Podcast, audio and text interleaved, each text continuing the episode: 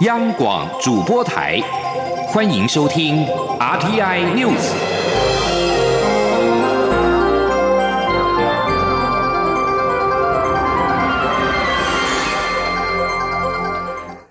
各位好，欢迎收听这节央广主播台提供给您的 RTI News，我是陈子华。蔡英文总统在今天下午出席了二二八事件七十二周年中枢纪念仪式。总统表示，时间是转型正义最大的敌人。正因为时间无情，政府必须更加把握时间，推动转型正义。而人权这堂课，台湾还有很多需要努力的地方，需要政府跟民间一起携手面对。他也再次的严肃表达，不同意有些人将转型正义误解为政党斗争。记者刘品希的报道。蔡英文总统二十八号下午出席在二二八和平纪念公园举办的二二八七十二周年中书纪念仪式，除了公开发表谈话，也颁发回复名誉证书给受难者家属。总统表示，二二八事件纪念基金会从公开的档案中考证与查核，整理出四百多笔可能在二二八事件中受难但尚未提出赔偿申请的名单。这代表我们对历史真相的了解依然不够，这项工作会持续进行。而同样重要的是系统性的厘清事件真相。基金会今年将提出一份新的报告，并翻译成外文，和世界上关心二二八事件的朋友一起交流。总统指出，过去一年，台湾整体的转型正义工作进入新阶段。促进转型正义委员会正式挂牌运作，虽然运作之初经历一些波折，也引起激烈讨论，但经过一段时间的努力，无论在政治档案征集、资料库建制或公告撤销不当判决，促转会都已经累积不少成果。总统表示，时间是转型正义最大的敌人。在政府努力的同时，前辈正在凋零，有些人无法等到名誉回复。正因为时间如此无情，提醒我们必须更加把握时间。他并再次表达不同意有人将转型正义误解为只是政党斗争，也不同意有些人认为过去的事不必再提。他说：“面对国家的威权统治。”是每一个经过民主化的国家都必须处理的课题。过去不会自己过去，伤口的表面也许会暂时的愈合，但内心留下的创伤却不会自然的消失。转型正义的存在，就是为了真正抚平创伤，提醒我们曾经伤痛，切莫再犯下同样的错误。总统指出，无论是去年揭牌的国家人权博物馆，或是今年即将上路的新课纲，都把转型正义视为当前台湾民主深化的重要课题。人权这堂课，台湾还有很多需要努力的地方，需要政府跟民间一起携手面对。总统强调，台湾社会不会忘记二二八这件事情，也许带走了一整个世代的台湾精英，也许带来了超过半个世纪的沉默。但是，随着春天的到来，就算是玉山上的积雪，也都会融化。历史记录总是涓滴成河，所有还没被揭露的历史真相，一定会随着转型正义的推动，逐渐浮现。央广记者刘聘熙在台北的采访报道。而今年是二二八事件七十二周年，二二八事件纪念基金会董事长薛化元在今天表示，基金会将完成二二八转型正义报告，而报告的完成出版只是转型正义的重要一步，而非转型正义的完成。基金会将持续厘清真相以及责任，最重要的是要汲取历史教训，避免悲剧再次的发生。记者刘品希的报道。二二八事件纪念基金会二十八号下午在二二八纪念公园举办二二八七十二周年中枢纪念仪式。基金会董事长薛化元致辞时表示，二二八事件发生至今已经七十二年。基金会成立后，除了提供受难者及家属的赔偿抚慰外，包括真相调查、责任归属、转型正义，都是基金会的重要工作。薛化元指出，在中央研究院台湾史研究所、国史馆、国家档案局搜集整理的档案与相关史料基础上，基金会从去年开始积极展开二二八事件可能受难者的清查工作。之前已经公布第一波名单，下个月会再公布第二波，其中也包含外省籍人士，将更完整呈现二二八受难者的群像。薛化元指出，继二二八事件研究报告以及二二八事件责任归属研究报告之后，基金会将进一步推动二二八事件转型正义报告，并提供给促转会作为转型正义的参考。他说：“对二二八事件而言，二二八事件转型正义报告稿的完成出版，只是转型正义重要的一步，而不是二二八。”转型正义的完成，因为历史真相的探讨、责任的厘清，更重要的是记取历史教训，避免悲剧的再发生，是必须持续展开的工作。薛化元表示，基金会也持续在搜集整理史料档案，今年将出版受难者本人的回忆录，也将再次展开受难者本人的口述历史。他强调，基金会会继续努力，在历史基础上提供全民建构命运共同体的重要元素。他也向受难者与家属承诺，真相调查与责任探究的工作绝对会持续进行。杨广记者刘聘熙在台北的采访报道。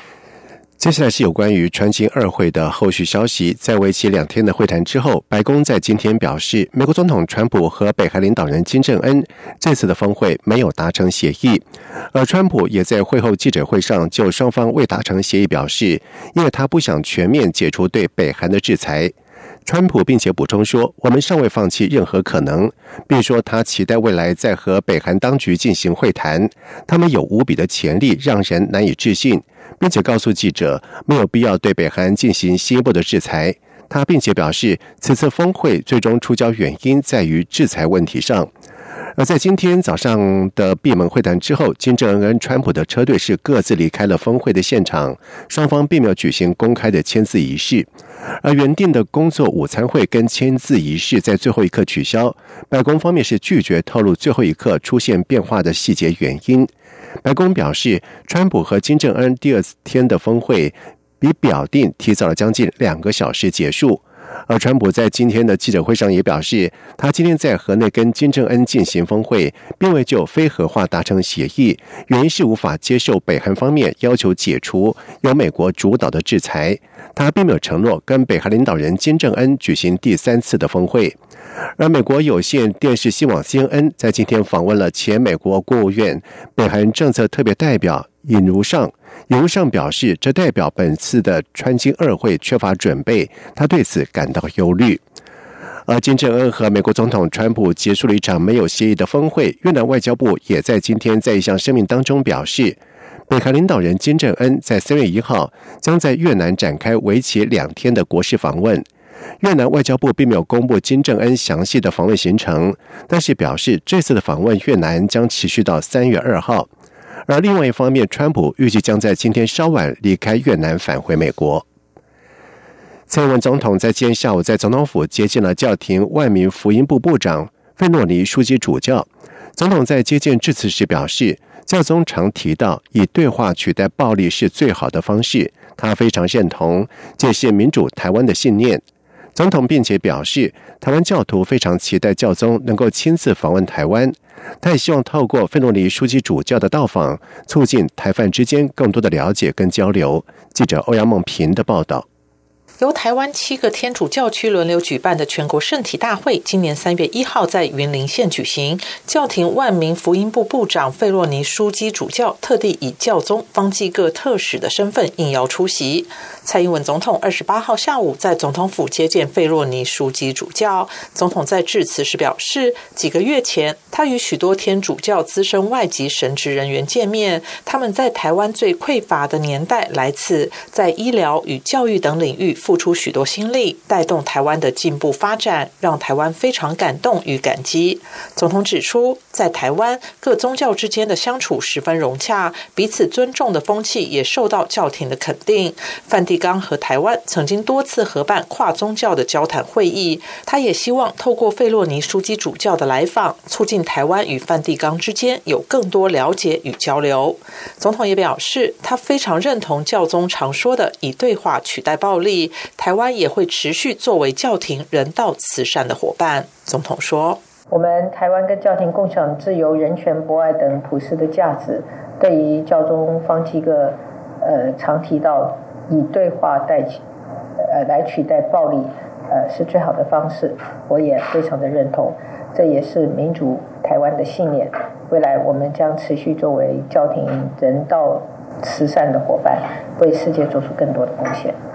蔡总统最后除了感谢费洛尼书记主教专程来台共襄盛举外，也表达台湾教徒们非常期盼教宗能够亲自访问台湾，带来天主至高的祝福。中央广播电台记者欧阳梦平在台北采访报道。台湾国际蓝展已经迈入了第十五年，和世界蓝展以及东京蓝展是共列国际三大兰花展。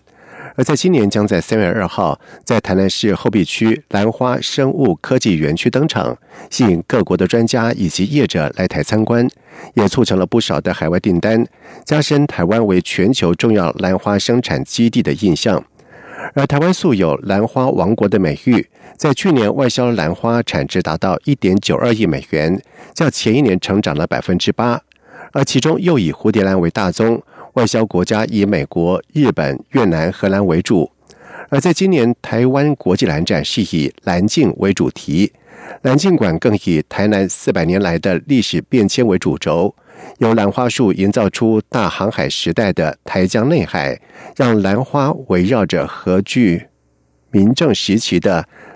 热兰遮城，以文心兰垂挂仿造清领时期的传统庆典。用满载蝴蝶兰花驶向日治时期的糖业经济以及兰花林，展现出现今世代的文化创新等五大景点，并且带领民众穿越时空，一览台湾古城的故事。而且将有全兰全球兰花产官学界重要人士齐聚一堂，加入兰花界最新的讯息，进一步将台湾的兰花技术推向国际。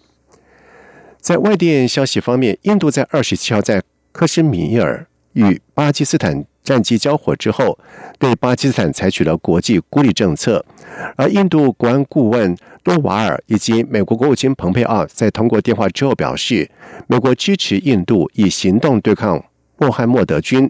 而此外，在印度的游说之下，美国、英国跟法国再次提案要求联合国把穆罕默德军首脑阿兹哈列入联合国的恐怖分子黑名单。而根据报道指出，中国联合国代表团尚未回应英美法上诉新提案的要求，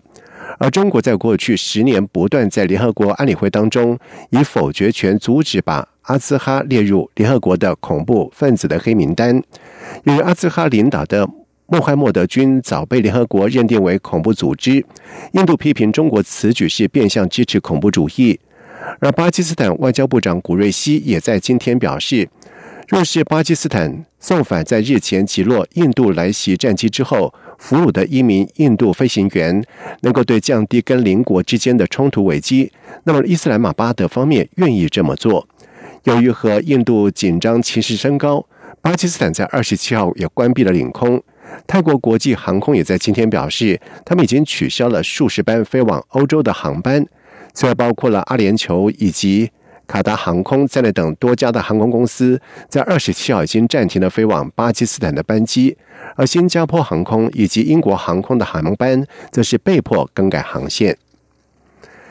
英国国会议员在二十七号表决支持首相梅伊新修改过的脱离欧洲联盟的计划，而此举增加了英国延后脱欧的可能性。而梅伊在二十六号提出了一项三阶段的计划。将让他有更多的时间和欧盟重新谈判去年达成的脱欧协议，而国会议员在二十七号也批准了这项计划。如果他未能在三月十二号取得国会的支持，他重新谈判的协议，则国会的议员将在三月十三号表决是否依照计划，在三月二十九号在无协议状况之下脱欧。如果国会不同意无协议脱欧，在十四号再表决是否延迟脱欧。而国会议员对于这项新计划展现压倒性的支持，以五百二十票对二十票通过一项由工党议员古博提出的修正案，内容是约束美伊必须遵守前述时间表。以上这节整点新闻由陈子华编辑播报，这里是中央广播电台台湾之音。里是中央广播电台台湾之音。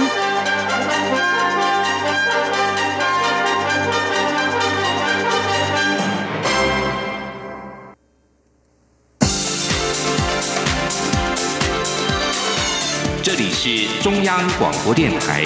台湾之音，欢迎继续收听新闻。现在时间是晚上的七点十五分，欢迎继续收听新闻。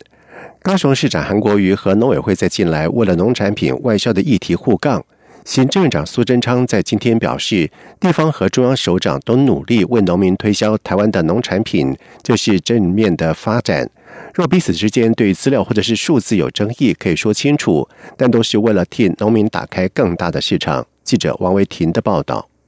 高雄市长韩国瑜出访新加坡，与当地超市签下农产品外销订单，估计每年可销售新台币三千五百万元的高雄农产品。不过，农委会提出资料表示，农委会去年复兴展售十四天就卖出两千多万，且韩国瑜签约的超市也不是新开拓的销售通路。针对韩国瑜和农委会近来因为农产品销售互杠，行政院长苏贞昌二十八号出席台日棒球友谊大赛开球典礼受访时表示，如果看成地方首长和中央官员都努力为农民争取订单，这其实是正面发展。苏奎说，数字或资料有争议可以说清楚，但是心态上就是要努力推销台湾农产品。苏贞昌说。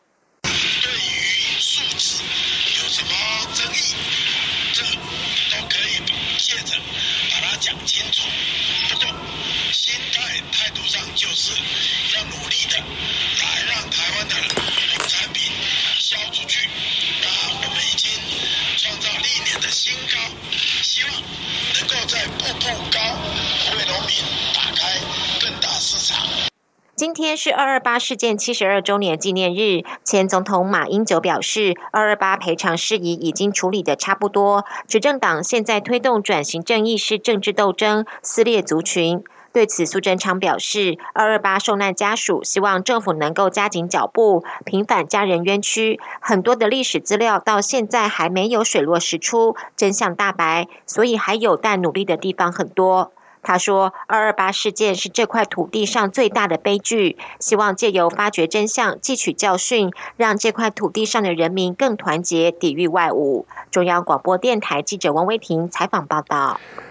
台北市长柯文哲在一日双城当中抽出空参加了二二八事件七十二周年中书纪念仪式。他在致辞时表示，政府在过去对二二八事件真相的调查、加害者就责以及处理威权象征等等，因为担心社会的分裂，使得许多人不想碰触这个问题，让转型正义工作停滞。但是调查真相、就检讨就责，不是为了报复，而是避免再犯同样的错误。记者王维婷的报道。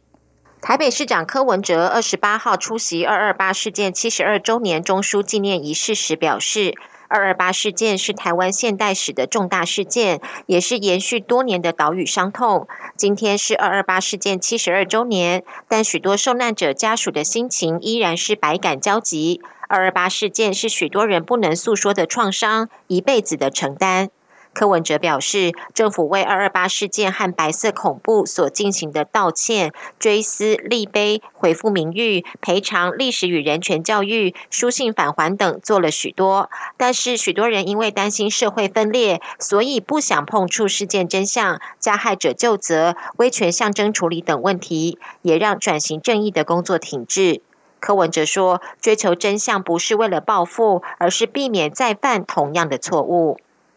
逃避无法解决问题，和平对话，追求真相，检讨旧责，不是为了报复，而是避免再犯同样的错误。这是，这也是我们每年聚集在这里纪念二八的真正意义。二八是台湾人民共同的苦难，最是纪念就是希望后代的子孙不再受此苦难。柯文哲表示，台湾是移民社会，新旧群体在接触的过程中不可避免的会遭遇冲突，但是也正因为移民社会的包容与开放，才让台湾至今还在不断的成长茁壮，受到世界各国刮目相看。他说：“台湾是我们的家，过去发生在这片土地上的事情，都是我们的共同记忆。”柯文哲表示，醒思历史，和平对话，让深爱的土地告别仇恨，让二二八事件及白色恐怖牺牲的前辈成为引领大家的光，继续照亮更民主、更自由、更伟大的台湾。另外，出席活动的二二八受难者家属徐世雄不满柯文哲之前的强盗说，他批评柯文哲是投机分子，利用家属的痛苦达到目的。他将发起二二八家属不支持柯文哲运动，二二八家属绝对不能支持柯文哲。中央广播电台记者王威婷采访报道。接下来我们来关心今天的天气。今天起有四天二二八连续假期，中央气象局预报。中南部多半是晴朗温暖的好天气，大台北、基隆跟宜兰花莲只有在连假第三天，也就是三月二号可以看到阳光。同时，气象局表示，在今天东北季风增强，北部跟东部会有短暂雨，中南部日夜温差大。而在明天，东北季风持续的影响，北部跟东北部整天较凉，而北部跟东部有局部短暂雨，高温大约是摄氏二十度左右。而中南部跟台东地区仍然是多云到晴的天气，高温。大约是二十六到二十八度，日夜温差比较大。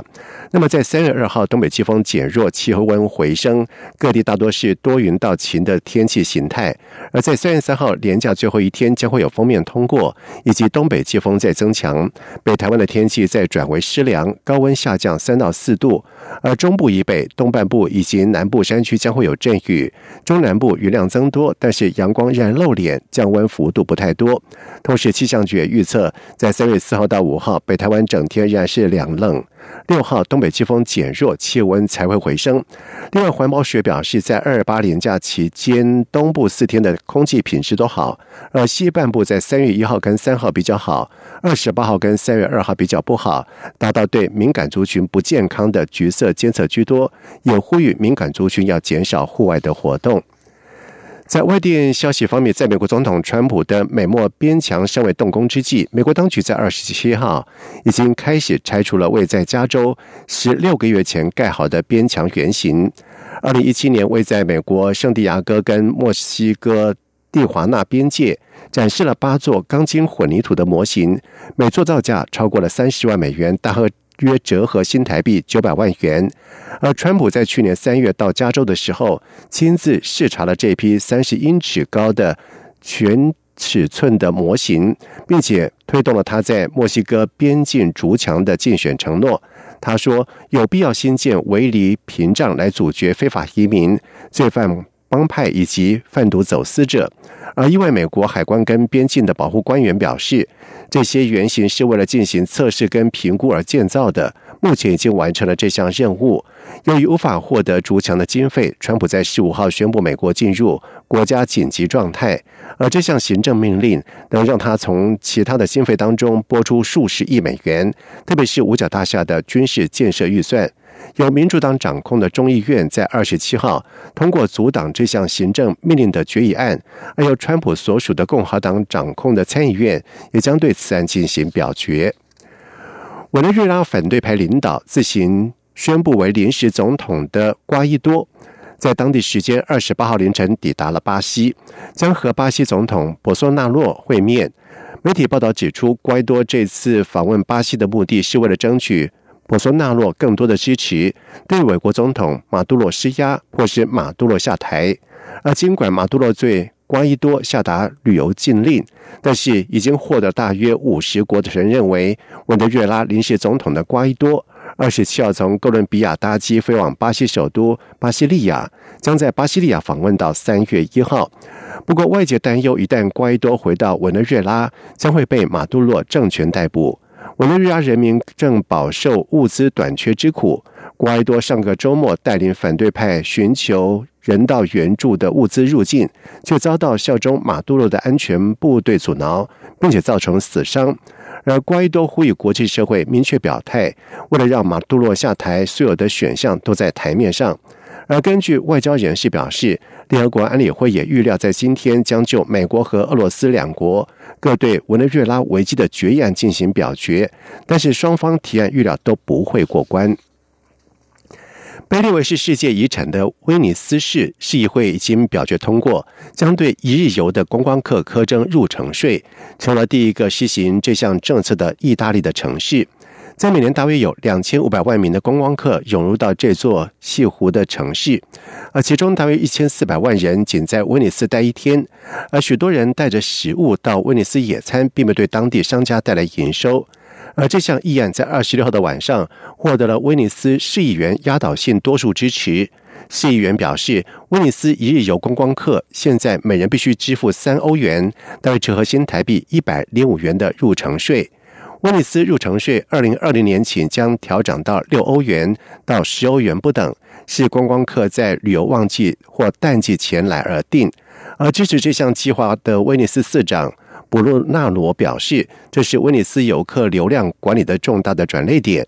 而最近数十年来，威尼斯人口是急剧的下降，从二战之后大约十七万五千人降到如今五万人左右。威尼斯居民痛苦抱怨，这座城市已经被观光客给淹没，居民还得负责清洁以及安全的开支。而威尼斯市议会并没有详细说明如何收取这项费用，但是布鲁纳罗建议把入城税转交到观光客前来威尼斯的交通费上。接下来进行今天的前进新南向。前进新南向。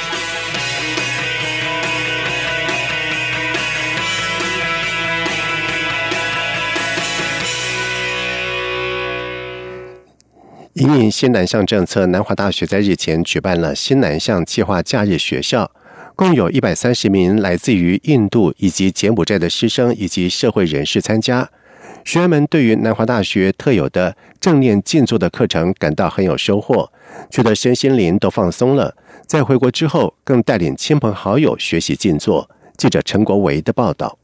南华大学获教育部补助办理西南向计划假日学校，以印度及柬埔寨为主要招募国家，共开五班，招收一百三十人。学员多来自柬埔寨光明大学、东协国际学院以及印度卡林加理工大学的教授及学生。整个课程为期十天，着重文化交流及华语学习。除了一般教室内的传统教学，也透过小组演练、歌唱及带动跳等方式，增加学员说华语的机会。南华大学国际及两岸学院专案助理杨子维表示，西南向计划假日学校也规划了南华大学独家的正念静坐、永续环境等生命教育体验课程，让众人深刻体会南华大学的办学特色。在正念静坐及茶禅课程中，人间佛教中心主任释觉明教导学员如何正确静坐，来提升专注力与觉察力。因为他们其中有几班的话是在户外，就是大地当中直接。进行静坐，而不是在课堂中使用地板教室。他们觉得在户外活动当中，然后在大自然之下，然后正念静坐的话，会对他们就是身心灵都感到放松。他们是说，如果回去的话，可能会跟他们的家人朋友一起静坐。杨子维说：“南华大学与柬埔寨光明大学及印度卡林加理工大学之前就常互动交流。这次因举办假日学校，也和东协国际学院签订合作备忘录。未来东协国际学院将鼓励校内学子来台读大学，或到南华大学攻读硕博士学位。”中央广播电台记者陈国伟台北采访报道。政府推动新南向政策，鼓励大专院校到东南亚招生。台湾科技大学在近年印尼籍研究生是大幅的成长，至今校友已经突破千人。自己在雅加达成立印尼校友总会，并且在印尼泗水、万隆等城市设立了联络据点。台湾科技大学在今天发布新闻稿表示，从两千零四年开始，开始有印尼籍学生来台就读，至今年在。校生已经超过了四百人，累计校友突破千人，其中许多是大专教师来台进修学位。而例如在二零一八年入选新加坡杂志亚洲科学家杰出一百位科学家的吴慧丽，就是从台科大化工系毕业博士班毕业。